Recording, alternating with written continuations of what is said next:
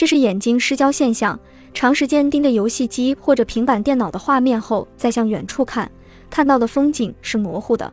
这叫做眼睛失焦现象，是由于眼部肌肉僵硬，无法应对突然的远视动作引起的。眼部的肌肉在看近处的东西时最常使用，长时间看近处就会疲劳，